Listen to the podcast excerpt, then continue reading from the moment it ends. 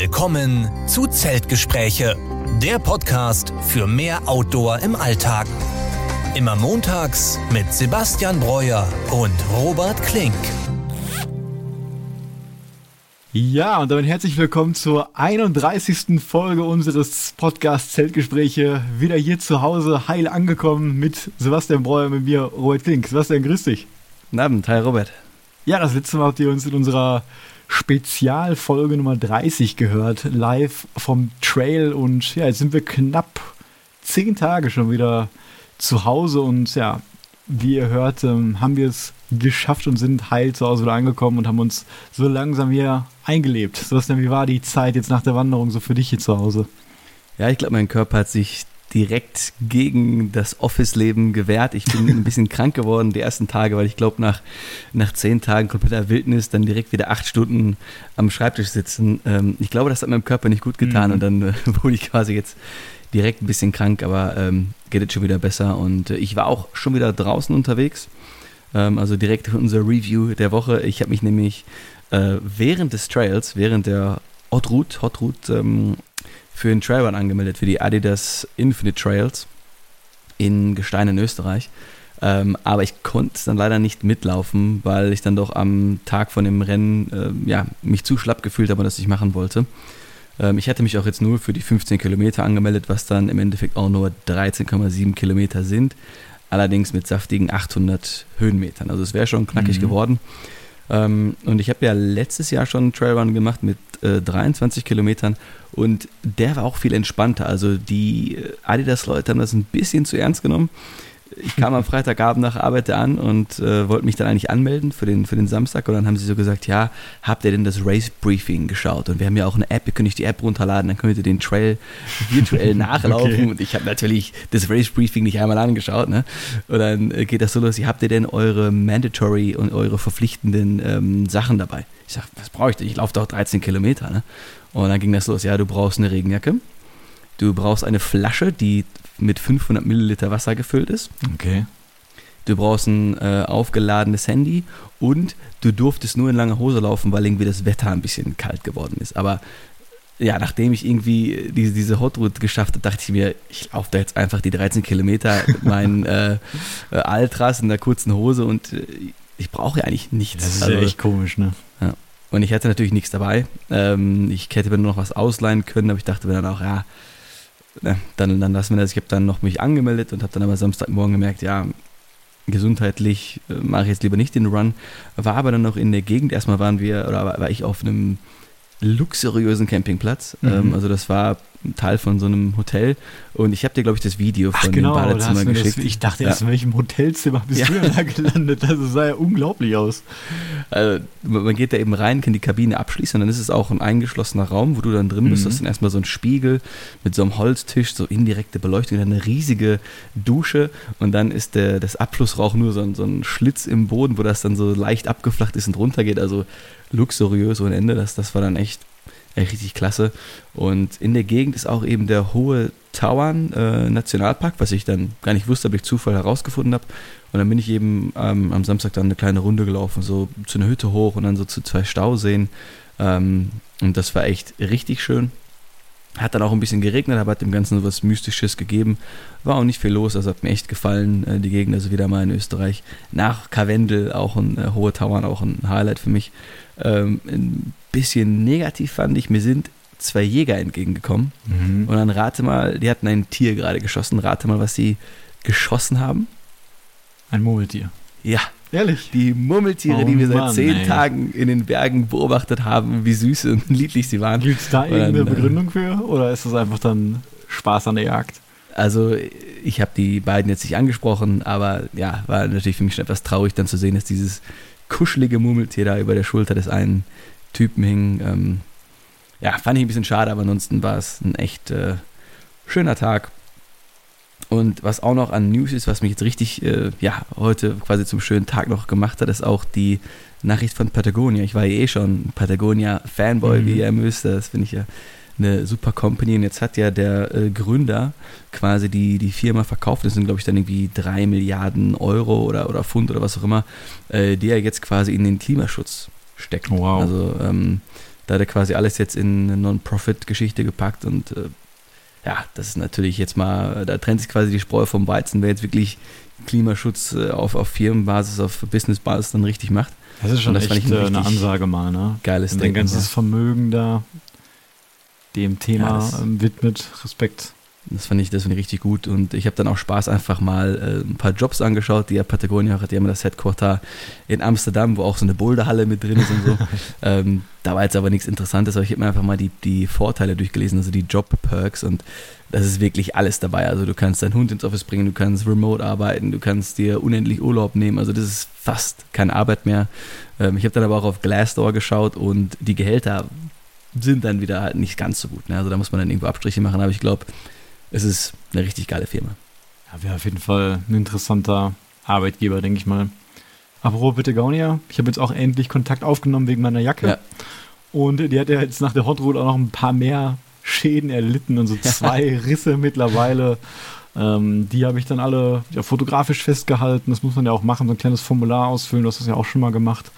Und ich musste dann allerdings ein bisschen warten auf quasi eine Rückmeldung. Das hat so vier, fünf Tage gedauert. Die haben da auch ein bisschen zu tun, glaube ich, gerade. Mhm. Aber dann war das relativ easy, da kamen auch keine weiteren Fragen mehr. Ich hatte zwar noch die Rechnung und Quittung, weil ich das damals online bestellt hatte. Und ähm, ja, dann haben die mir was geschickt, was ich ausdrucken muss, dem Paket beilegen muss. Und im Prinzip muss ich jetzt quasi nur ja, inländisches Porto bezahlen. Und dann wird das von da in so eine Sammelstelle irgendwie abgeholt und von da dann nach ähm, Amerika vielleicht sogar geschickt oder irgendwie in eine andere Patagonia-Zentrale, vielleicht in Amsterdam, ich weiß nicht. Auf jeden Fall muss man das dann nicht selber bezahlen und dann ja, dauert es ein paar Wochen mal bei dir auch so und dann bekommt man das dann wirklich gratis zurück. Was ich auch cool finde, ist, wenn da wirklich zu heftige Schäden sind, dass eine Reparatur wirklich keinen Sinn mehr machen würde, dann meldet sich da explizit ähm, ein Produktberater bei dir und äh, schlägt dir vor, vielleicht welches andere Produkt man dann verwenden könnte oder was man vielleicht sogar aus dem alten Kleidungsstück noch machen könnte. Also da Ja. kriegst du auf jeden Fall dann auch Ersatz, wenn das irgendwie kaputt ist. Und das ist schon eine, eine Top-Beratung, denke ich. Haben die denn schon gesagt, dass sie deine Jacke tatsächlich reparieren können? Da waren ja einige Löcher drin, ne? Es sind eigentlich nur zwei. Ich habe nochmal alles abgeguckt Ah, okay. und äh, ja, es sind eigentlich nur zwei Risse. Das müsste man dann relativ gut nähen können, denke ich mal. Ja, ist ein, ein mega Service. Und das ist ja auch, glaube ich, eine Lifetime Warranty. Also auch wenn die nochmal kaputt geht, kannst du die auch wieder theoretisch dahin Ja. schicken. Ich glaube, die Leute denken langsam echt, dass wir irgendwie von Patagonia gesponsert werden oder so, aber wir sind Leider nicht. nur begeistert von den, Ja. von den Produkten und auch von der Firmenphilosophie. Also kann man ja nicht anders sagen. Und zu dem, was du gerade davor gesagt hast, ähm, ich finde schon schade, dass du den Trailer nicht laufen konntest, weil mich so interessiert hätte, wie du dich geschlagen hättest und was du dann erzählt hättest, also wie deine Kondition dann äh, war, weil du hast vielleicht auch gemerkt, dass in den letzten Tagen nach der Wanderung, allein wenn man so ein bisschen mal spazieren geht, zur Arbeit läuft Ja. oder so, man fühlt sich halt direkt äh, wie der größte Berserker, der dann Ja. unendlich laufen kann. Ne? Das ist echt äh, Wahnsinn. Ja, ich hatte schon vor, so in den vielleicht Top 20 oder so zu sein. Ich weiß nicht, wie viele Leute da am Start waren, aber mit der Fitness, die wir uns antrainiert haben, da hätte ich eigentlich die 13 Kilometer wirklich hoch sprinten können. 800 Höhenmeter, wir haben über das Doppelte gemacht teilweise. Also das hätte eigentlich richtig geil werden können. Bin ich auch ein bisschen, bisschen traurig drüber, aber mit quasi einer starken Erkältung oder ein bisschen Mandelentzündung auch, die ich wahrscheinlich von unserem Mitwanderer auch noch mitbekommen habe, Ja. äh, sollte man vielleicht nicht solche Anstrengungen machen wegen halt Herzmuskelentzündung Ja, und da habe ich mich dann lieber zurückgehalten. Ja. Das fing ja schon irgendwie am letzten Tag bei dir an oder einen Tag danach. Dann hattest du ja noch geschrieben, dass du da was das erste merkst. Genau. Ja, ich habe auch diesmal jetzt nach unserer Tour, wir kamen am Montag zurück, ich hatte dann diese Mhm. lange Zugfahrt, die aber, ja, die hatte natürlich wieder ein paar Probleme irgendwie. Gab es natürlich wieder Verspätungen und der eine Zug ist ausgefallen. Das hat aber dann alles geklappt und Mhm. ich fahre auch echt gerne Zug. Vor allem bin ich ja dann über Basel gefahren an dem äh, Schwarzwald wieder vorbei und genau dieselbe Ach, Strecke, geil. die wir auch dann im Juni aus dem, äh, nach dem Westweg hatten. Und dann Mhm. konnte ich da den Langenberg sehen und den Feldberg und ja quasi nochmal Teile, die wir da gelaufen sind. Das war auch nochmal ähm, ganz schön, das so zu sehen jetzt im, im, im Herbst oder Ende Sommer. Und ich hatte jetzt danach auch ähm, leider, war ich, habe ich outdoor-technisch fast gar nichts gemacht, weil ich einfach dadurch, dass ich auch vor der Wanderung ja sehr lange weg war, unterwegs war, unterwegs war mit dem Van auch und Mhm. den ganzen Sommer eigentlich nur draußen war, hatte ich jetzt viele Dinge, die sich so in den letzten drei Monaten angesammelt haben für zu Hause. Also ich habe mir direkt am Dienstag hatte ich jetzt zum Glück noch Urlaub eine To-Do-Liste geschrieben mit Sachen, die mir spontan eingefallen sind. Es sind dann 48 Sachen äh, drauf gelandet. Natürlich auch jetzt Dinge wie das unser, unser schönes Video vorbereiten mhm, und schneiden. Ja. Aber auch jetzt einfach organisatorische Dinge, Haushaltsdinge, Finanzdinge, die ich jetzt dann wohl oder übel langsam abarbeiten musste. Und ich konnte eigentlich nicht viel Gebrauch machen von dieser unglaublichen Fitness, die wir uns ans angeeignet haben. Und ich glaube, ich merke auch jetzt schon wieder, wenn ich zumindest hier in meine jetzt zweite Etage in meine Wohnung laufe, die Treppen laufe, dass ich schon mhm. wieder ein bisschen Kondition jetzt verliere, wenn ich einfach jetzt über die zehn Tage quasi ja. nur in meinem Office-Job äh, saß und eigentlich nach der Arbeit auch nicht mehr viel gemacht habe. Ist schade und man merkt immer genauso schnell, wie die Fitness dann auf so eine Tour kommt, geht die auch dann dementsprechend wieder leider weg. Ja, ich denke mal, ganz wird sie nicht so weggehen, aber die so zu halten auf dem Level ist natürlich schwierig. Aber ich denke mal, du wirst ja wieder deinen, deinen normalen täglichen 4, 5 Kilometer da um, um den Baldener See wahrscheinlich laufen oder auch den Baldener Steig. Da hast du erzählt, dass du vielleicht irgendwie die äh, Best Known Time irgendwie auch schlagen möchtest oder so. Also da kannst du dich auch in deiner Gegend eigentlich ganz gut fit halten. Ja, so sollte ich auf jeden Fall mal machen. Ich denke mal, wir haben jetzt auch zum Beispiel wieder Donnerstag und auch relativ spät, also kurz vor 10. Und ich glaube, so spät haben wir noch nie unsere Podcast-Folge aufgenommen. Mhm. Aber wie gesagt, es ist einfach, weil, weil sehr viel gerade ansteht und ich bin froh, dass wir jetzt auch diese Zeit hier gefunden haben, um nochmal über die Hot Route zu reden. Und du hast ja auch gesagt, nach der Tour, du warst jetzt ein bisschen krank und ähm, ich habe eigentlich nur positive Sachen erstmal gemerkt, also war super ausgeglichen, erholt, wieder super entspannt. Mhm. Aber ich hatte diesmal echt Probleme mit dem Schlafen. Also ich war, ich habe so gut geschlafen auf unserer Tour. Ne? Wir haben das ja, ja, oft gehabt, dass wir und da kommen wir auch auf das Thema übrigens. Wir wollen heute natürlich nochmal mit euch explizit über die Hot Route sprechen, jetzt wo wir es geschafft haben. Ein bisschen detaillierter als unserer letzten Live-Folge, aber vielleicht auch nicht zu detailliert, weil wir haben natürlich auch ein Video gemacht, was bald mhm. online kommt. Ähm, wahrscheinlich jetzt in ein paar Tagen. Und Mega, ähm, ja. ja, vielleicht einfach, dass wir da nochmal heute ein bisschen drüber reden. Und das Erste, was ich sagen kann, ich habe fantastisch geschlafen. Jede einzelne Nacht, bis auf eine einzige. Aber es war von den Temperaturen ja nachts super. Ne? Du hast ja, wir haben uns ja dazu entschieden, noch kurz vorher ein bisschen mehr Schlafequipment doch mitzunehmen, denn mhm. es war ja so, dass ich die Woche vorher schon quasi am Mont Blanc war, auf 1600 Meter. Und ähm, ich habe gemerkt, wie kalt es nachts werden kann und habe ja. da auch von den ähm, ja, Leuten, die da gelebt haben, gehört, ja, erste Septemberwoche letztes Jahr war minus 10 Grad. Und dann denke ich mir, gut, wir haben die Neo X Lite, wir haben mein Kilt, wir haben dein RAB Schlafsack, die dann Limitwerte von minus 4, minus 5 haben. Und mhm. selbst mit der Jacke, dem Midlayer, dem Baselayer und allem, was wir bei haben, ist minus 10 einfach eine Temperatur, die man dann nicht haben möchte. Ja. Und dann haben wir uns ja entschieden, oder ich habe mich entschieden, mir noch einen Schlafsack schnell zu bestellen.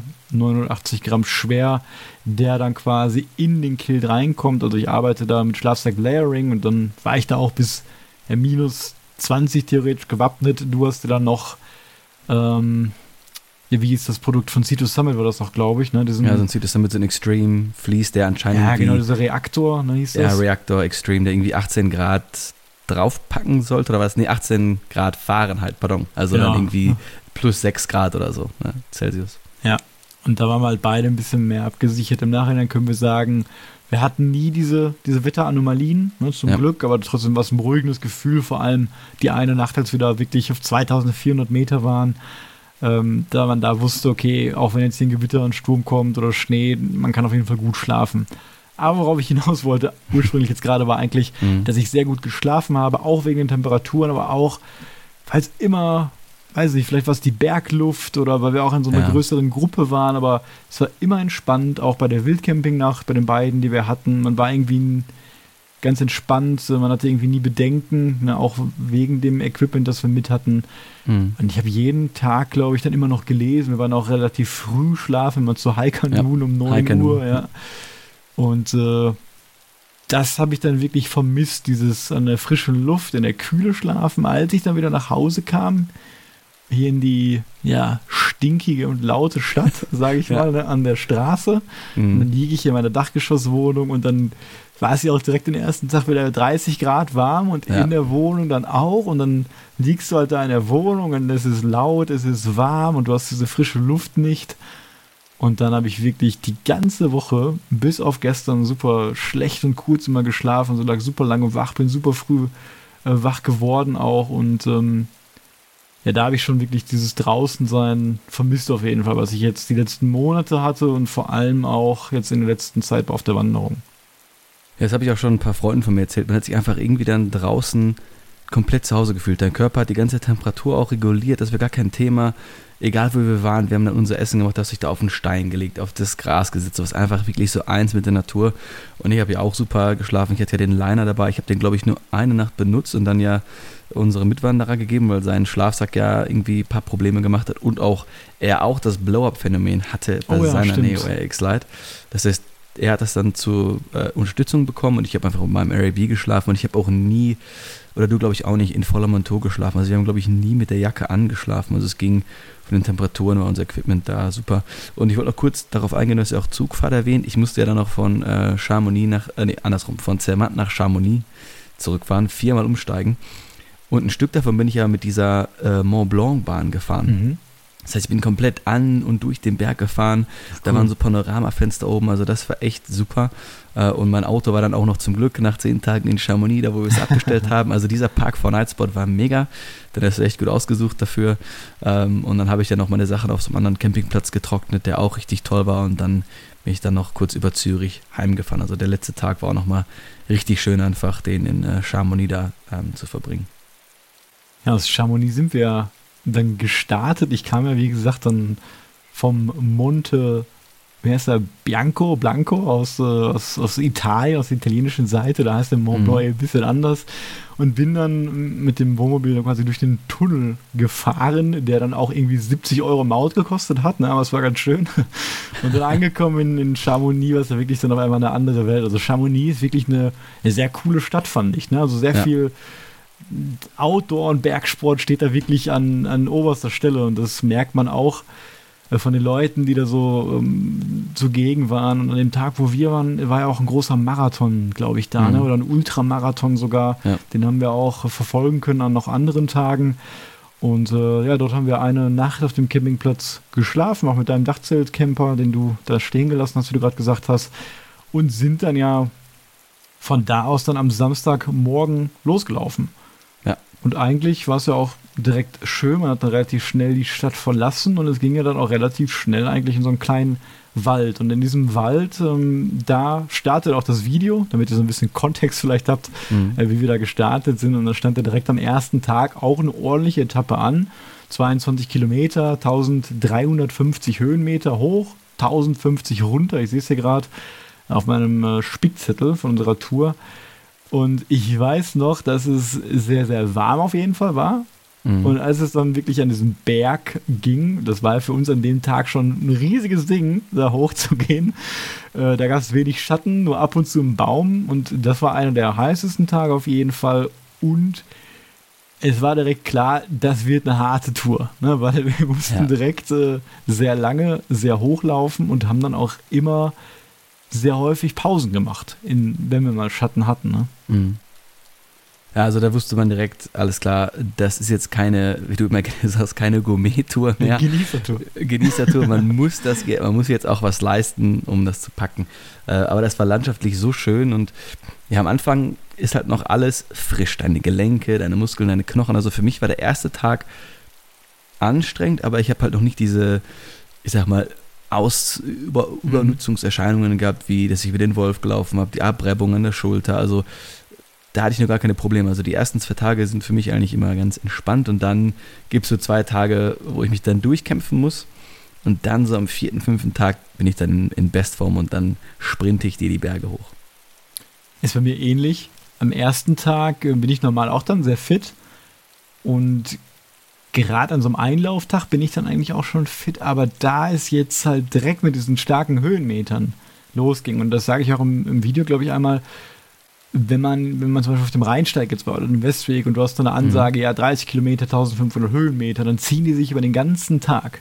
Aber hier war es immer so, da ist die Ansage 2000 Höhenmeter und dann weißt du, die sind in einem Stück durch. Wenn du auf die Höhenverlaufskarte guckst, dann ist, sieht die einfach nur aus wie ein Berg, was es ja auch letztendlich ist. Ne? Du Ja. startest irgendwo und dann geht sie 2000 Meter hoch und dann 2000 Meter runter. Ja, und dadurch hast du halt diese unglaubliche Belastung in den Beinen, diese Muskelerschöpfung und da konnte man sich unmöglich darauf vorbereiten, quasi nee. diese unglaublichen Höhen zu laufen. Weswegen dann gerade die ersten drei Tage für mich konditionell in den Beinen dann beim Aufsteigen schon äh, das Härteste waren. Ne? An ja. Tag 4 und 5 hat man dann gemerkt, jetzt wird es einfacher, der Körper hat sich angepasst und ähm, ja, diese Abnutzungserscheinung, die hatte ich auch ein bisschen, zwar nicht so groß, deswegen war es auf jeden Fall für mich dann hinterher, mhm. trotz der Strapazen, die wir dann bis dahin hatten, ähm, doch einfacher. Ja, und wie gesagt, nach dem ersten Tag, da kamen wir an unserem ersten Campingplatz auch an, hatten ja das große Glück, dass wir gerade da ankamen, als man noch duschen konnte.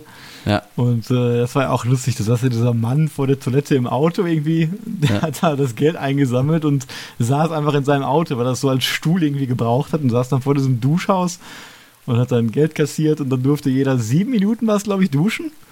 Und wenn ja, einer länger gebraucht hat, dann ist er aus seinem Auto ausgestiegen, hat gegen die Tür geklopft und äh, hurry up, time's up oder so, ne? Und dann musste, musste man dann schnell rauskommen. Aber das war natürlich super, dass man nach diesem heißen Tag dann direkt duschen konnte und der Platz war auch super. Und äh, was erinnerst du dich noch an diese mysteriösen Lichter im Wald, die wir da gesehen haben?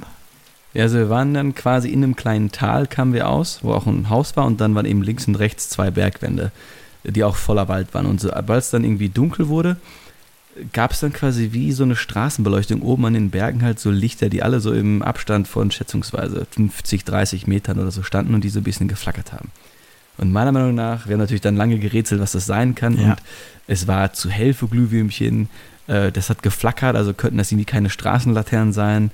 Äh, Leute, die irgendwie mit Kopflappen laufen, dafür haben sie sich zu wenig bewegt. Also wir wissen genau. bis heute nicht, was da jetzt oben geflackert hat. Ich habe echt keine Ahnung. Das, ich, das hat mich richtig fasziniert, weil ich kann es mir absolut nicht erklären, was das war. Ne? Also ihr müsst euch vorstellen, man guckt von unten so 200 Meter hoch an eine, an eine Bergwand, wo mhm. dichter Wald ist und man sieht da richtig helle Lichter, die sich so im Wald bewegen, als ob es ein ganz langer Zug aus Menschen wäre, die alle so in 10 Meter Abstand laufen, aber die bewegen sich nur so hin und her und flackern ja. so ein bisschen und also keine Ahnung, wir hatten ja noch viele Theorien, aber das war schon sehr faszinierend.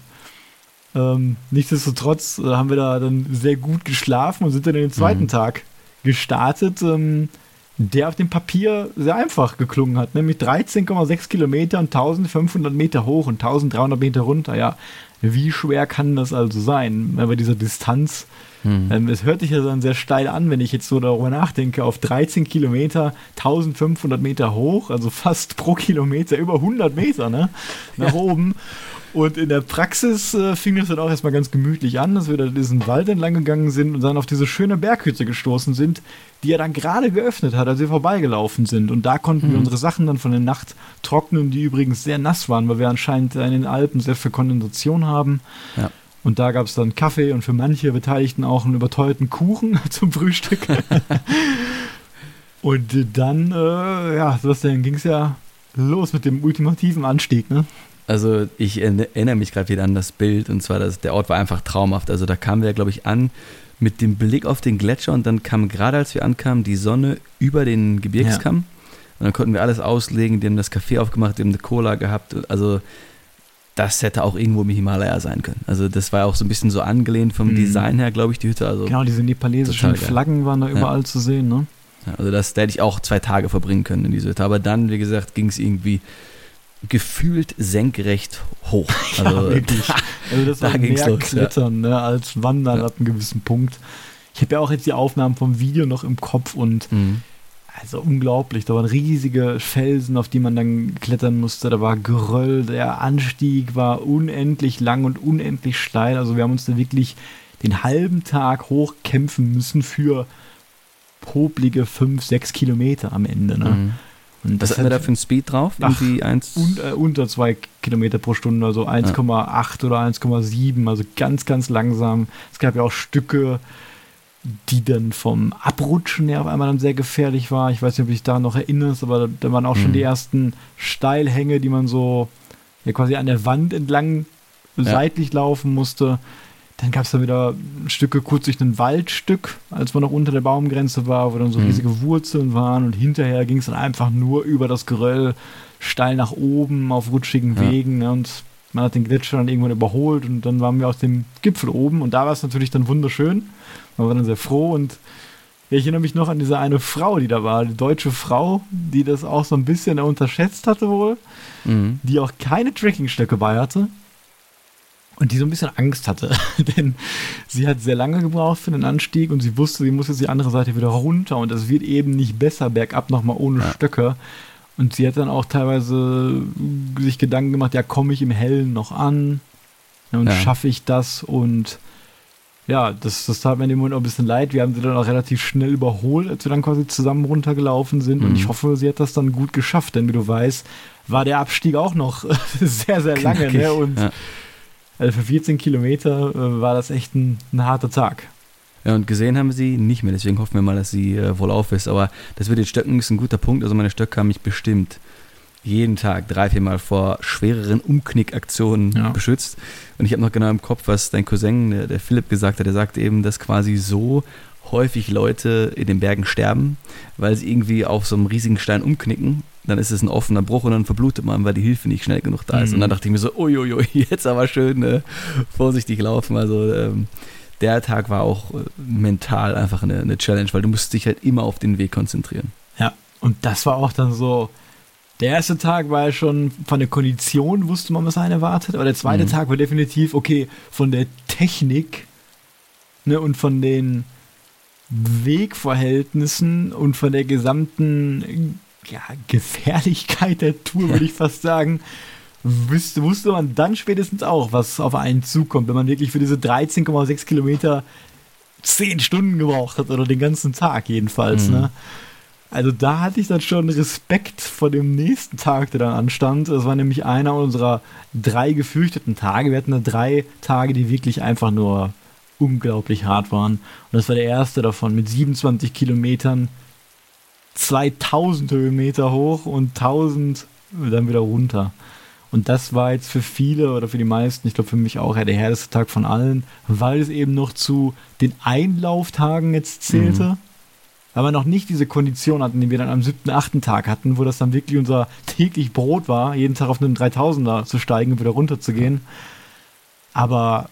Und es war auch wieder ziemlich heiß auch an dem Tag, wenn ich ja. mich da recht entsinne. Und wir haben dann einen Anstieg gemacht, der am Anfang wenig Bäume mit Schatten hatte. Also der Tag war der, wo ich mir dachte, wenn ich das jetzt jeden Tag machen muss, packen wir das. Da habe ich mir so ein bisschen Gedanken gemacht, schaffen wir das wirklich, wie wir das uns geplant haben, weil wir machen ja, wir haben ja die 10-Tages-Variante gemacht und das war jetzt einen Tag auch der quasi zwei Etappen äh, ja. kombiniert.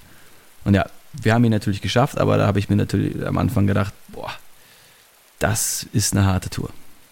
Ja, das ging halt los, dass man erst von dem Campingplatz, wo wir waren, sehr lange bergab gelaufen ist. Nicht mhm. steil, mhm. aber lang, so 10, 12 Kilometer, bis man an den Fuß des Berges kam. Man ist natürlich wieder ordentlich runtergelaufen, war dann sehr, sehr tief und musste dann auf 2400 Meter hoch. Man kam dann von, ich weiß es nicht genau, 800 Meter vielleicht.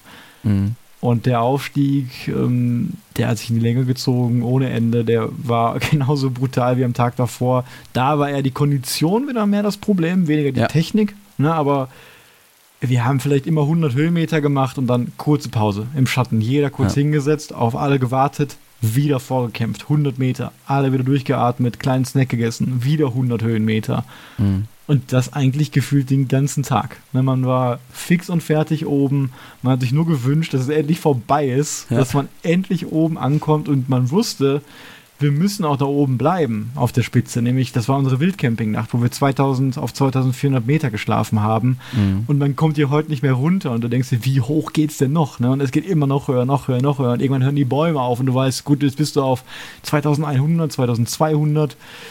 Ja, dann weiß ich noch, wie wir da oben ankamen und dann ja, weil ja die, so ein kleiner Bach da immer neben uns, viele Kühe und dann war es ja im Endeffekt gar nicht so menschenfeindlich, weil man dann auch noch diese, diese Hütte in der Ferne gesehen hatte, ja. ne, wo wir dann auch gesagt haben, gut, da wollen wir ungefähr in der Nähe auch zelten.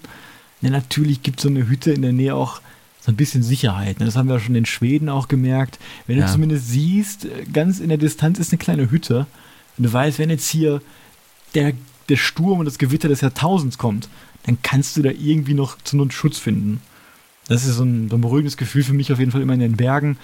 Und ähm, ich weiß noch, dass wir beide ja relativ weit vorne waren, auch ein bisschen schneller als die anderen dann. Und wir hatten ja schon die Möglichkeit, da einen Zeltplatz zu suchen. Und da haben wir uns auch mhm. getrennt noch, ne? Und du hast die ja. eine Ecke ich die andere. Und da dachte ich mir auch, oh Gott, ey, jetzt bitte lass uns hier einen Zeltplatz ziehen. Das war schon 7 Uhr, wir sind schon irgendwie zwölf Stunden gelaufen. Und äh, das war natürlich wichtig, dass wir dann eine flache Stelle finden, optimalerweise, wo alle drei Zelte auch Platz finden. Ja, man läuft natürlich dann immer Gefahr, nach so einem Tag dann irgendwie eine suboptimale Stelle zu finden. Und da war aber gut, da haben wir uns noch Zeit genommen, um dann, oder du hast dann die perfekte Stelle gefunden, also außer Sichtweite, aber fußläufig noch zur Hütte und dann haben wir auch dann am Abend noch da eine heiße Schokolade getrunken oder ein, oder ein anderes Getränk, glaube ich, noch, und was auch entspannt war, da waren dann andere Leute. Also das hat mir dann auch immer ja, so ein bisschen, genau. ah, okay, ja. das sind noch andere. Was mich aber an dem Tag auch überrascht hat, war, ähm, ich weiß nicht, ob das die Höhenluft ist oder die Anstrengung, aber der Wasserverbrauch war bei uns auch einfach enorm. Also wir haben ja so viel Wasser getrunken an dem Tag. Ähm, das war also heftig, aber dafür war irgendwie die Nacht ja total schön. Also da oben auf dem Berg über, die, über den Gipfeln erinnere ich mich noch sehr gerne dran zurück an, an die Nacht. Ja, auch wie wir da abends dann gekocht haben, ne, beim Sonnenuntergang. Mhm. Das war phänomenal und du hast ja schon gesagt, wir waren nah an der Hütte, ich würde sagen so 300, 400 Meter vielleicht. Mhm. Ist auch okay, solange man eben auf Sichtweite ist. Also wir waren hinter so einem kleinen Hügel, man hat uns nicht gesehen von der Hütte mhm. und das ist dann auch okay, also laut Gesetz auch. Also du darfst ja. in der Schweiz außerhalb von expliziten Naturschutzgebieten, und das war dann nicht der Fall, darfst du legal wild campen. Solange du über, der, der Baumgrenze, Baumgrenze ne? bist, genau. Ja. Und aus Sichtweite jetzt von Privatgrundstücken oder eben, natürlich ist das eine Hütte, wo man auch schlafen konnte. Das haben die Leute auch da gemacht und die wollen mhm. dann auch nicht, dass du einfach da vor der Hütte dann campst natürlich. Und ne? deswegen ja. hat man da gegenseitig Respekt und äh, hält da ein bisschen Abstand. Ja, aber das war toll, auch dass wir da dann Wasser auffüllen konnten. Ne? Wie du schon sagst, jo. das war sehr viel wert es war ja auch so, einerseits war ich darüber erstaunt, dass es doch so viele öffentliche, gute, gefasste Wasserquellen gab. Das war mir ja. vorher nicht so bewusst. Also wirklich, sobald es mehr als drei Häuser irgendwo gab in so einer kleinen Siedlung, war da einfach eine natürliche Wasserquelle, die dann in so einem ja, Holz, Trichtereimer so ein bisschen gefasst war und da konnte man immer super Wasser auffüllen. Andererseits mhm. war es aber so durch die extreme Trockenheit diesen Sommer, dass auch viele wirklich ein Schild dran hatten, wo dann stand, aufgrund äh, des Wassermangels, weil wir Wasser einsparen müssen, fließt diese Quelle hier gerade nicht. Die wird mhm. abgedreht. Ja. Und ich kann mir vorstellen, wir haben uns jetzt natürlich nicht darauf verlassen, weil ja. wir das vorher nicht so wussten. Ja. Aber es gibt, gibt schon Leute, die haben sich darauf verlassen. Und die hätten dann, glaube ich, Probleme bekommen. Wir haben mhm. immer ein bisschen mehr Wasser mitgeschleppt, auch auf diese Höhen war dann durchaus ein bisschen anstrengender, aber wir hatten die Gewissheit, wir können dann auch abends noch, noch kochen. kochen. Ja. Wir haben nachts was zu trinken, wir können unseren Tee machen, wir können morgens aufstehen, wir können die Zähne putzen, ne, wir können ein bisschen mhm. verschwenderisch sein, starten dann noch mit 500 Milliliter Wasser in den Tag und bis zur nächsten Quelle. Ja. Und ähm, an der Hütte war ja das Gute, dass wir da auch noch Wasser bekommen haben. Ne, deswegen perfekt. Morgens kommt man da auch noch äh, einen Kaffee trinken, das haben wir, glaube ich, auch gemacht. Ja. Und dann ja, dann ging es ja, ja, herrlich. Dann ging es ja weiter in den Tag und dann auf dem Papier standen dann zwei Tage an, die ja kürzer waren. Beide 16 bis 17 Kilometer und gerade der danach, der war 1200 Meter hoch, auch 1200 Meter runter. Das heißt, man ist dann ungefähr auf derselben Höhe geblieben, wieder auf 2400 Meter. Und das war ja wirklich einer der schönsten Tage, muss man sagen, weil das mhm. war auch der höchste Punkt der Hot Route, wo wir auf 3000 Meter hochgegangen sind. Und äh, wir haben ja zweimal an dem Tag 3000 Meter erreicht und äh, woran erinnerst du dich noch an diesen spektakulären Tag? Ja, da überschlagen sich irgendwie die Ereignisse bei mir im Kopf, weil ich habe ja die, die Aufnahme jetzt gar nicht so ähm, parat. Aber jeder Gipfel war einfach ein Highlight. Also die, das war noch nicht also Gipfel, sondern quasi so ein, so ein, ja, so ein Gebirgskamm. Also ja. wenn man dann auf eine gewisse Höhe war, und der Kopf so gerade über den Kamm geschaut hat, dass du mit jedem Schritt dann mehr von der Sicht auf der anderen Seite gesehen. Und das war so spektakulär, wenn man dann so langsam hochgelaufen ist und dann sich das, das Bild so Schritt für Schritt, die nächste Aussicht wieder so äh, in den Horizont erstreckt. Und da war mir erstmal bewusst, wie geil die Alpen eigentlich sind, wie viel Natur da noch da ist, wie viel Wildnis auch da ist und wie abgelegen das ist. Also ähm, der Tag war einfach äh, genial und da war man auch schon ein bisschen fitter. Ich habe da, glaube ich, meine Muskeln auch ein bisschen gemerkt an, de, an dem ähm, Tag, wenn es der ist, an den ich jetzt gerade denke. Ähm, aber ich hatte dann auch ein bisschen mehr Zeit, wirklich die Aussicht zu genießen. Ja. Das war ja wirklich da oben, da kommt ja auch kein Tageswanderer hin, wo wir dann mhm. da waren. Und das war ja schon richtig mondlandschaftsähnlich. Dann auch mit diesem Gletschersee da mitten auf dem, auf dem Höhental. Das war sehr windig auf einmal. Ich mhm. weiß auch, dass wir uns beeilen mussten, weil das Wetter ja gesagt hat, es kann abends ein Gewitter kommen. Ja. Und ähm, wenn man da auf dem höchsten Punkt auf über 3000 Meter ist, dann möchte man natürlich da auch nicht, dass das Gewitter dann kommt. Und es war auch noch ein Thema an dem Tag, dass jemand aus unserer Gruppe extreme, will ich schon sagen, Probleme, also gesundheitliche Probleme hatte. Und zwar, mhm. äh, ja, was, was sagt man so, also Hals, Halsschmerzen, Mandelentzündung, sagen, ne? ja. wirklich keine Stimme mehr hatte, extremes Pochen im Hals hatte und Schmerzen hatte und gerade bei diesen Winden, die da oben geherrscht haben, bei der Kälte, ist es natürlich auch super kalt auf 3000 Meter. Man läuft quasi über einem Gletscher, also man ist höher als ein Gletscher, der vereist ist und voller mhm. Schnee ist. Und da haben wir dann noch im Wind oben ja Tee gekocht, dann immer zwei, dreimal. Und ähm, irgendwie haben wir es dann da durchgeschafft. Ja, muss man Respekt an den Mitwanderer geben, dass er ja, gepackt ehrlich, hat. Also, also Wahnsinn, ne? Du hast schon so viel Belastung, auch, auch körperlich sowieso, aber auch mental. Mhm. Ne? Du denkst, pack ich das alles? Was ist, wenn Gewitter kommt und wo schlafe ich heute Abend? Und dann hast du noch das Thema, dass du dann noch, noch krank bist. Du musst da auch mhm. noch nicht mit rumschlagen. Also Respekt. Ähm, ich hätte da vielleicht sogar gesagt, ich, ich setze einen Tag aus oder ja. mach was anderes, ne?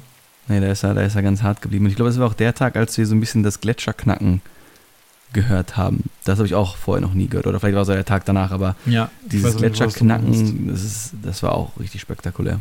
Ja, das war ja dann eine Nacht, wo wir dann tatsächlich an dieser Hütte rauskamen, an dieser Berghütte. Und da war man dann wirklich im Naturschutzgebiet, das heißt, man durfte dann nicht zelten. Deswegen wollten wir dieses mhm. Refugium anpeilen. Und es hat sich herausgestellt, dass da einfach niemand war. Ich kam da an, alleine, ich bin ja alleine vorgelaufen so ein bisschen. Mhm.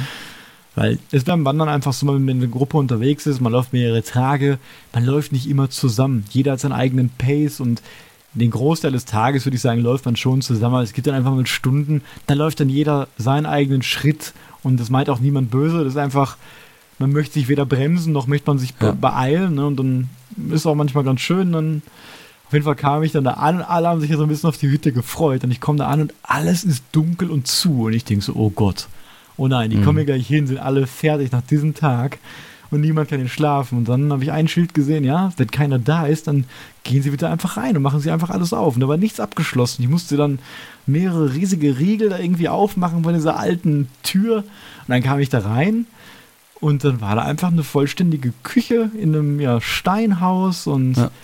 Also wunderschön gemacht, einfach ein riesengroßer Tisch, eine Tafel, würde ich fast sagen, wo man sich hinsetzen konnte, ein paar Kartenspiele. Es war eine Wasserpumpanlage, da wo man manuell Wasser aus einem Gletscherbach pumpen konnte. Es war ein Herd vorhanden, ein Ofen vorhanden, der mit Holz geheizt wird, ein Kamin, den man allerdings nur betreiben sollte, wenn auch der Host da ist, der das Ganze mhm. betreibt. Der war dann nicht da. Es gab eine sehr kuriose Toilette, die aber ja. ihren Dienst getan hat, denn die hat nämlich irgendwie in den Bach gemündet. Also ich weiß auch nicht, ne? es ging so unter die Erde irgendwie. Ich weiß nicht, ja, ob das alles ein Fluss so, in ja, der Toilette. Es war ein ungefähr, Fluss in der Toilette, es hat alles super funktioniert auf jeden Fall.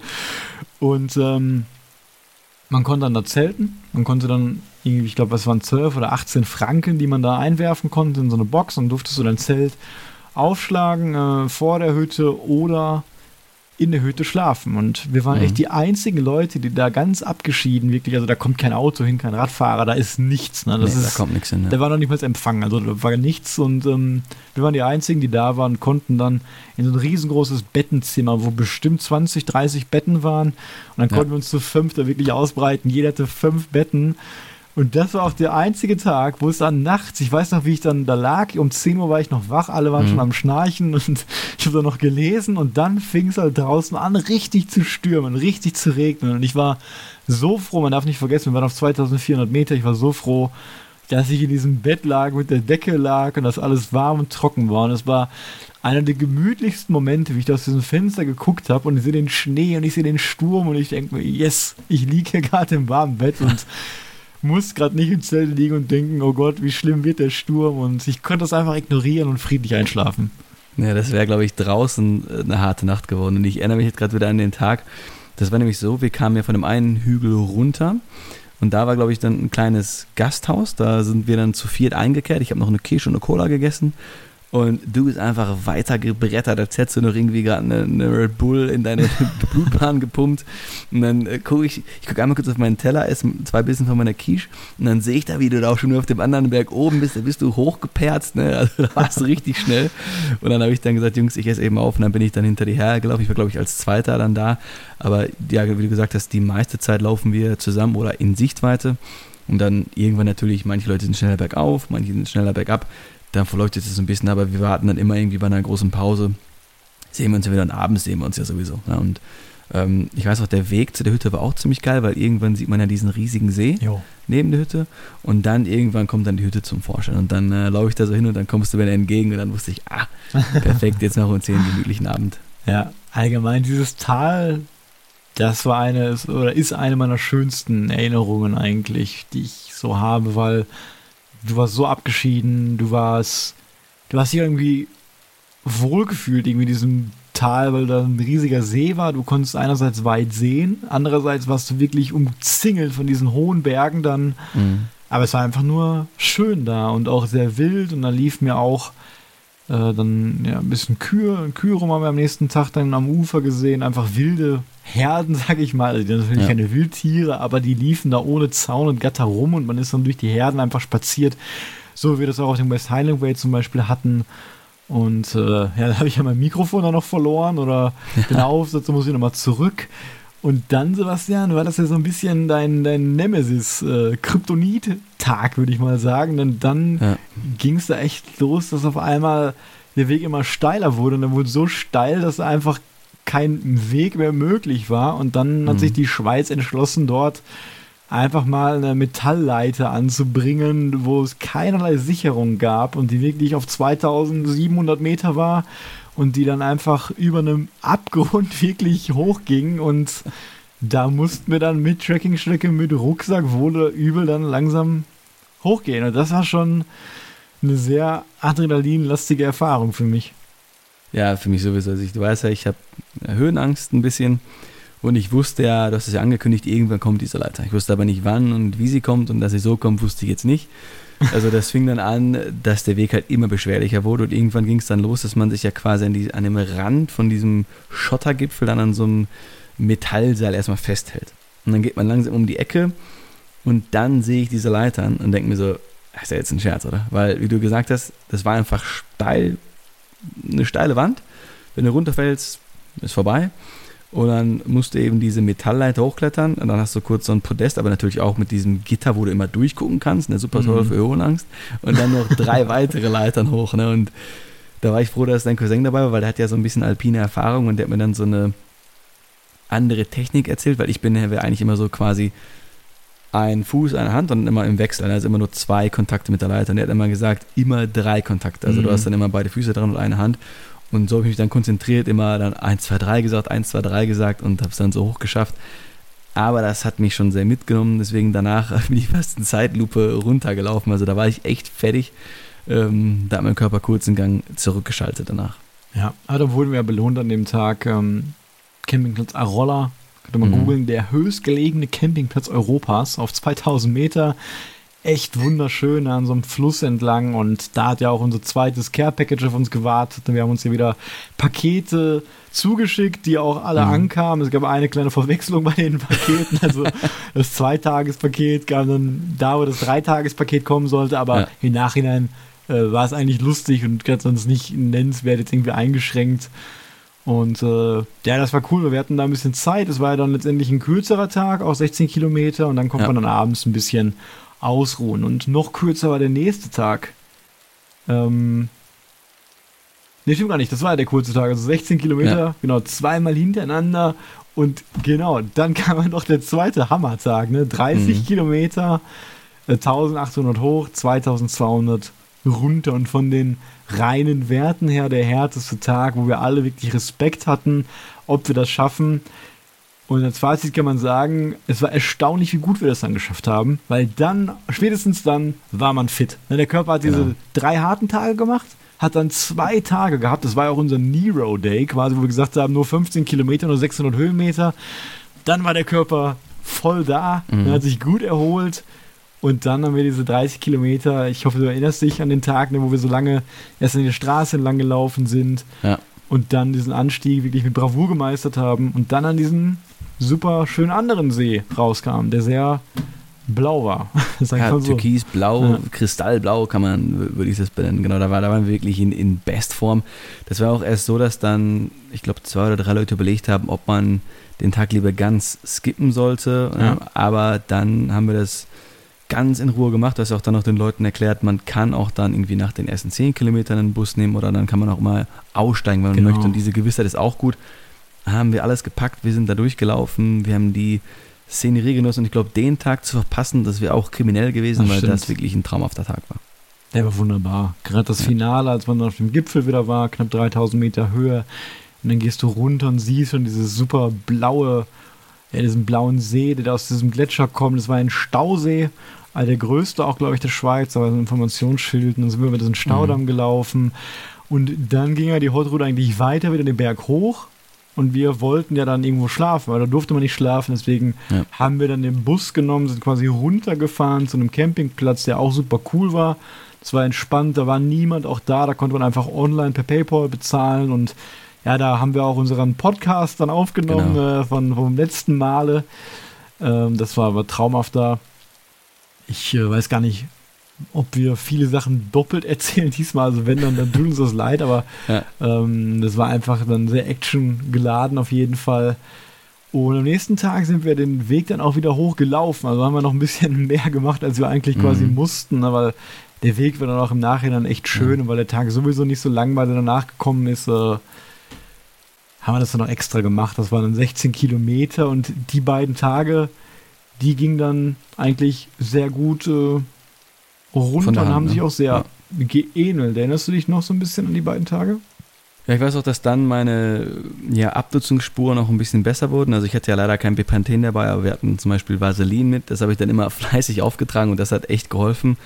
Und dann irgendwann dachte ich mir, ich kann das auch noch wahrscheinlich 20 Tage machen. Also mhm. ähm, das war klasse und ja, wir haben halt auch, wie ich schon gesagt habe, in dem Podcast, den wir ja dann aufgenommen haben, die Tierwelt, die wir da gesehen haben, hat mich fasziniert mit den Steinböcken, mit den Steinadlern, äh, mit den Murmeltieren. Gämse haben wir auch gesehen. Ähm, also ja, das war super.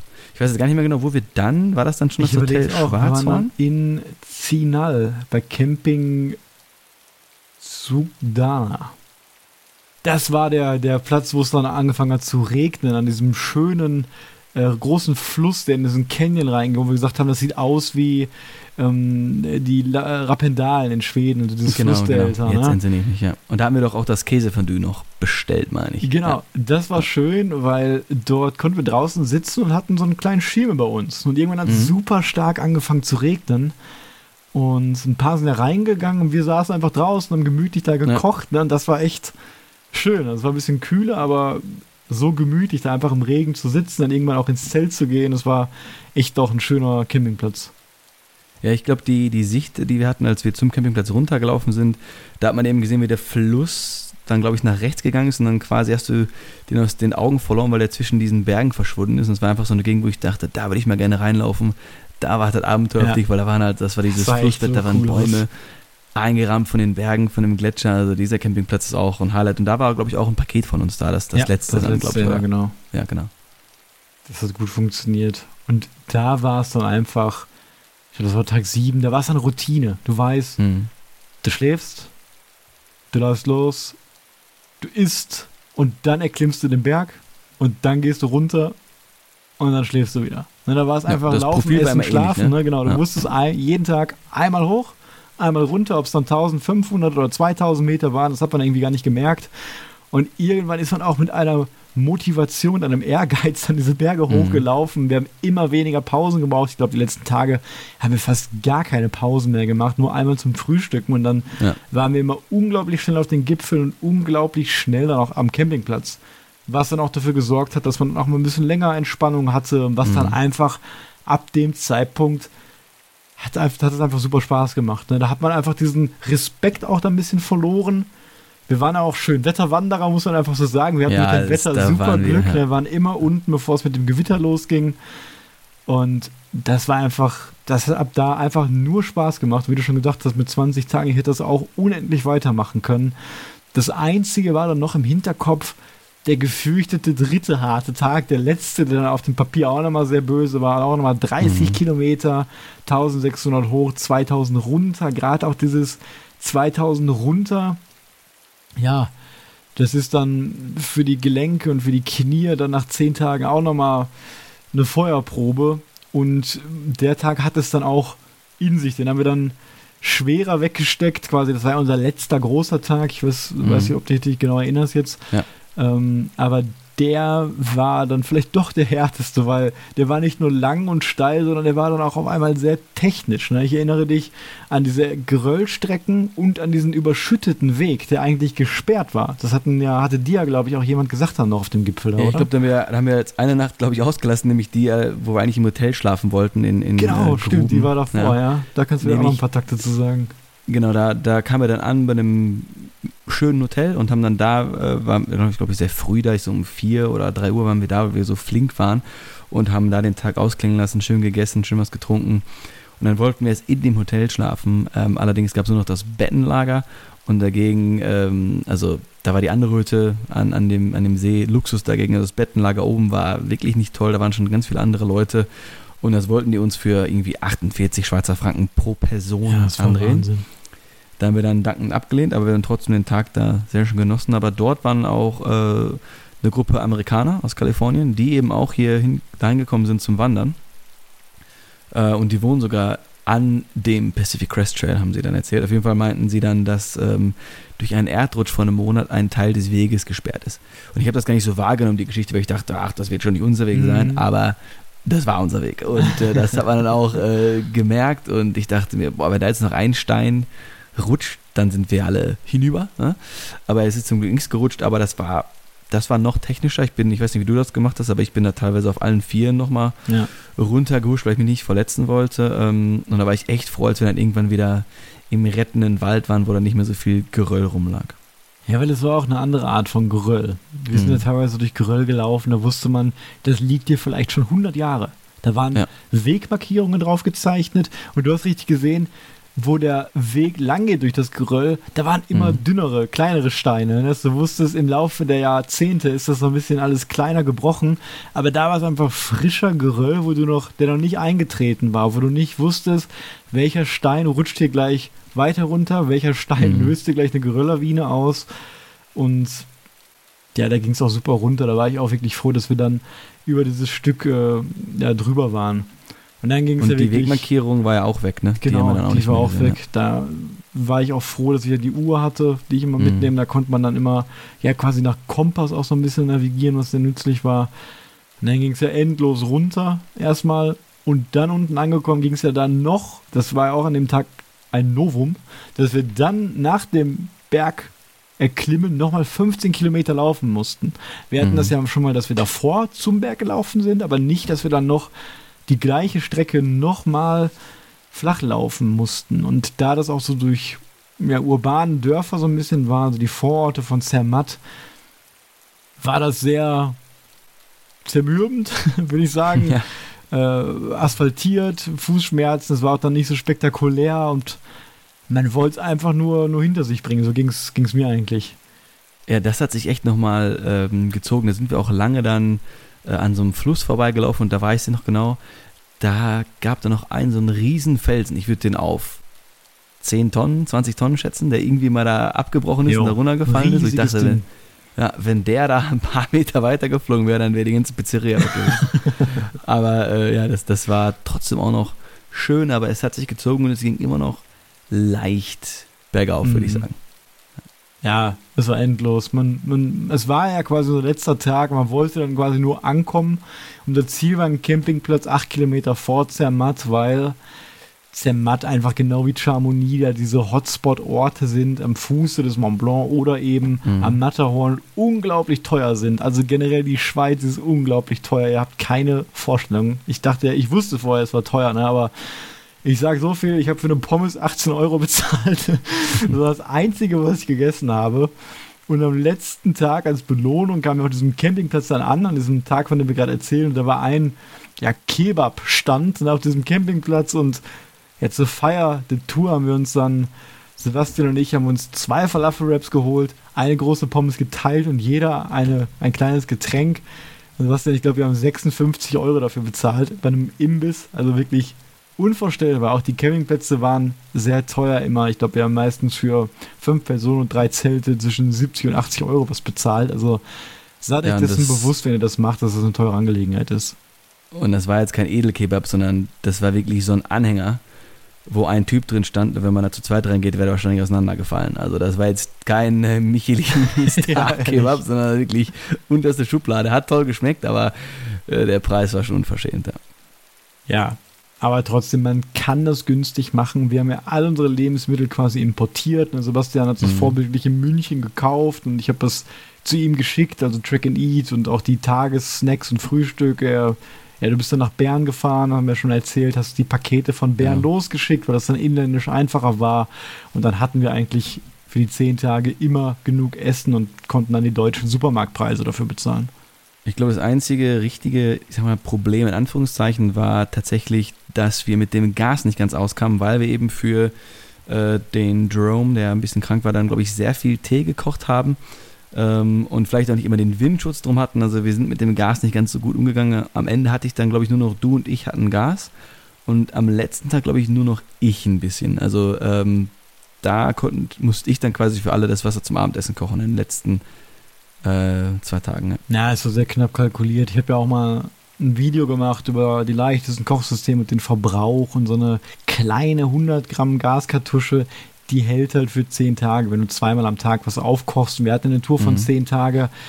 Und ich weiß auch noch, meine hatte ja ein kleines Leck auch, da war das Ventil ja. von Anfang an kaputt und ja, die anderen haben teilweise einfach nach den harten Tagen keine Lust mehr gehabt, noch fünf Minuten extra zu warten auf ihre Mahlzeit und haben dann den Kocher wirklich bis ans Limit aufgedreht, sodass natürlich sehr, sehr viel ver verschwendet wird vom Gas. Aber naja, wir hatten ja noch deine sparsamen Reserven und äh, konnten darauf zurückgreifen. Ja, ich weiß noch, als ich da den Berg hochgelaufen bin, ich weiß nicht an welchem Tag, da habe ich dann noch gesagt, Robert, Robert, das riecht irgendwie nach Gas. Ja. Und dann war das so, weil ich meine Flasche auf die Gaskartusche gestellt habe und die dann irgendwie auf das Ventil gedrückt hat und dann das ganze Gas rausgeflogen ist. Ja, das darf auch echt nicht sein. Also wir haben ja, ja. dann auch die baugleichen Gaskartuschen verglichen und bei mir war echt das Ventil so komisch. Das hing da halb raus und hatte eine mhm. Macke auch und das war auf jeden Fall nicht ganz dicht. Das kann natürlich auch immer sein durch die Druckunterschiede bei diesen starken Höhenunterschieden, durch mhm. die Wärme und die Kälte. Aber nein, also da war auf jeden Fall irgendwie ein Defekt im Spiel, aber das war ja auch bei den anderen nicht der Fall. Ja, ja wir hatten einen schönen letzten Abend, auch nochmal gut geschlafen und dann ging es ja acht Kilometer wirklich morgens nach Zermatt, relativ zeitig, weil wir früh den Zug gebucht hatten. Ich glaube, da sind wir um kurz nach sechs aufgestanden, um kurz vor sieben waren wir auf dem Trail und ja, um, mhm. um neun Uhr waren wir schon da. Also wir haben das echt abgerissen den letzten Tag, die neun Kilometer, haben uns dann Zermatt angeguckt. Ich fand, es war eine außergewöhnliche und sehr schöne und sehr teure Stadt. Ja. Mit vielen Touristen. Ja, sehr touristisch. Wir haben auch das Matterhorn kurz gesehen, aber wie du sagst, ne, sehr teuer, sehr touristisch. Da hat mir Chamonix um einiges besser gefallen. Und dann haben wir dann noch schön gegessen, glaube ich, auf diesem, auf diesem Plätzchen und dann sind wir dann, ich glaube, du bist mit Jerome zusammengefahren, Philipp mit Pepper und ich bin, musste ja dann alleine noch wieder nach Chamonix zurück. Und ich weiß auch genau, ich hatte ja, ich musste einmal umsteigen, hatte vier Minuten und musste von Gleis 1 auf Gleis 40 und ich dachte, wie soll ich das denn machen? Und dann komme ich da an und wir waren natürlich dann zum Glück direkt nebeneinander und ich habe dann die Bahn noch bekommen, aber dachte, es, es gibt doch gar nicht 40 Gleise auf so einem kleinen Bahnhof, auf so einem, in so einem kleinen, ja. kleinen Dörfchen, aber das hat dann noch äh, ganz gut geklappt ja, wie du schon sagst, hat alles ganz gut geklappt und das ist auch eigentlich so das Motto von der Tour. Und wenn man das so vergleicht, auch mit, den, mit der Tour zum selben Zeitraum im letzten Jahr, von unserer berüchtigten mhm. Kungsläden-Tour, dann ist es wirklich außergewöhnlich, dass es so wenig außergewöhnlich war bei der Tour. Also, ja. dass alles so gut funktioniert hat. Es war wirklich, als ob das Wetter perfekt mit uns mitgespielt hat. Es hat geregnet, immer gerade erst, als wir ankamen. Es hat nie gestürmt, die Temperaturen waren super konstant. Es gab nicht viele Schwankungen. Es war mal ein bisschen wärmer, es war mal ein bisschen kälter, aber es war alles im Rahmen. Mhm. Niemand hat sich verletzt, niemand ja. hatte irgendwie konditionelle Probleme. Keiner war zu kalt unbedingt. Die Pakete also, kamen alle an. Also es Ja. war einfach nur straightforward und die rundeste Tour, glaube ich, die ich so bis jetzt hier gemacht habe. Ja, ich denke mal, wir haben jetzt aber auch mittlerweile ja, gute Erfahrung einfach, mittlerweile solide Erfahrung, dass uns da nicht mehr so viel äh, erschreckt, sag ich mal. Da, da haben wir einiges auf dem Buckel. Und natürlich hat sich auch unser Gear, ich sag mal, also ist keine Revolution, aber eher eine Evolution über die Jahre, ähm, das jetzt auch perfekt passt, wie wir dann das, du baust das Zelt auf, ich mache die Matratzen, äh, dann gehen wir nacheinander ins Zelt, dann haben wir auch unsere Routine. ist einfach eingespielt und, und das hat einfach jetzt wieder Schweizer Uhrwerk funktioniert. Ja, genau. Ne? In der Schweiz, das Schweizer Uhrwerk erfand ich Ja. auch. Und trotzdem, also ich sehe das ausschließlich als was Positives. Und man kann natürlich auch darüber nachdenken, gut, in den Kunstläden da ist viel schief gegangen, einfach Dinge, die wir nicht beeinflussen konnten, geschuldet wegen dem Wetter ne, und der Kälte. Das sind natürlich Sachen, über die sprechen wir gerne, weil sie einfach so außergewöhnlich waren, so viel Abenteuer bedeutet haben, so extrem waren. Aber ich würde sagen, dass diese Dinge jetzt vielleicht gefehlt haben. Es war ja auch, diesmal ex das Extreme war einfach, glaube ich, wirklich, ja, die, die Strecke, die Höhenmeter, die Aussichten, das Terrain, ne, Mhm. diese Dinge. Also dieses Risiko vielleicht war außergewöhnlich dran oder die Schwierigkeit Ja. der Tour. Also beim, beim Kungsläden wusste ich immer, dass ich quasi die Distanzen schaffe. Das war halt mental schwierig, weil es immer so grau war und arschkalt, aber ich wusste, dass das packt man irgendwie. Und ähm, also das war quasi körperlich fand ich es machbar, mental schwierig und jetzt fand ich es mental okay, aber körperlich hardcore. Ja, auch wenn wir es mit dem Westweg vergleichen, Westweg, da hatten wir mehr Probleme. Da hatten wir dann teilweise Ja. auch mit Wasser zu kämpfen. Da hatten wir meine Isomatte. Ne, da gab es dann, mussten wir spontan noch irgendwie so ein Hotel holen. Ne, da war es da am Regnen und nachts Gewitter. Wir mussten das Zelt evakuieren. Ne, sowas hatten wir Ja. gar nicht. Also auch die allererste Nacht, das sagen wir auch beide so oft, da schlafen wir meistens nicht so gut im Zelt. Aber ich habe Mhm. da geschlafen wie ein Baby auf diesem Campingplatz. Ne? Es, hat, Ja. es war einfach eine wunderschöne Tour. Ähm, es hat sich total gelohnt, die zu machen. Ich bin sehr froh, dass wir diese Strapazen auf uns genommen haben. Ne? Da Ja. können wir auch stolz sein. Es gilt als die zweitschwierigste Tour in Europa. Äh, vielleicht die schönste Tour der Alpen. Das können wir auf jeden Fall so abzeichnen, beides. Mhm. Und ähm, ja, als schwierigste gibt es dann vielleicht nur noch den, den Trail of Corsica. Und Schwierigkeit ist immer subjektiv. Ne? Wie, was für eine Rolle spielt die Distanz da? Aber von so ja, Touren, die man in ein paar Wochen machen kann, ähm, ist das schon echt eine große Herausforderung gewesen. Ja, es war eine tolle Tour, tolle Leute, tolle Natur, also ein rundum schönes Paket. Wir haben auch jetzt äh, eine Stunde schon voll, also unsere übliche Länge Ja. und der Zeit geschuldet, hier fast kurz vor elf, ähm, würde ich damit auch langsam abschließen wollen. Es gibt sicherlich ganz viele Dinge, die wir zu der Tour noch erzählen werden. In den nächsten Folgen mal so nebenbei, da fallen uns auch bestimmt noch ein paar lustige Sachen ein oder Mhm. außergewöhnliche ähm, Sachen, von denen wir noch berichten werden. Wir reden ja jetzt immer noch auch von den alten Touren. Ähm, genau, und das Video, wie gesagt, wird ja auch bald online kommen. Äh, das ist auf jeden Fall richtig gut geworden. Ich bin mit dem Schnitt schon fertig, äh, muss das noch Wahnsinn, hochladen und ja. beschreiben. Und das ist, also da könnt ihr das, was wir jetzt erzählt haben, auch mal, ja, bildlich sehen. Ja, ich habe ja noch gar nichts von dem Video gesehen. Ich bin da mega gespannt drauf. Ich habe ja auch gerne das, äh, die anderen Videos geschaut. Richtig nice. Ähm, ich wollte nur noch, bevor wir jetzt schließen, vielleicht einen Mini-Shoutout machen. Ich habe ja eine Nachricht bekommen Gerne. von einem Zuhörer ähm, und der hat nämlich auch ein Dachzelt und hat gesagt, ja, dass wir auch aus NRW kommen und ähm, er hat jetzt die Woche irgendwie spontan frei, wo er denn am besten hinfahren könnte. Und ich weiß, dass du ja ähm, in der Gegend da äh, ein paar sehr schöne Campingplätze hast, die du gerne mal ansteuerst. Ich wusste nicht mehr genau, wie die heißen, deswegen dachte ich, vielleicht könntest du die einmal kurz ähm, erwähnen. Aber ich habe ihm auch schon gesagt, äh, wenn es nach dir ging, wärst du wahrscheinlich, wenn du noch frei ist, direkt in Norwegen, nach Norwegen hochgefahren. Und ich habe ihm noch sonst äh, den Harz oder die Eifel empfohlen, aber ähm, ich wusste nicht mehr genau, jetzt, wie die Campingplätze hießen, ähm, auf denen du sonst immer oder ab und zu unterwegs bist, falls du die gerade parat hast. Ja, ich habe natürlich jetzt im, im Laufe der letzten Jahre viele Campingplätze getestet äh, oder war da auch zu Besuch. Da waren bessere natürlich bei und schlechtere. Ich weiß nicht mehr alle Namen, aber ein paar sind mir auf jeden Fall im Gedächtnis geblieben. Eine klare Empfehlung ist auf jeden Fall der Campingplatz Borkenberge, na, na, genau, Naturpott heißt der.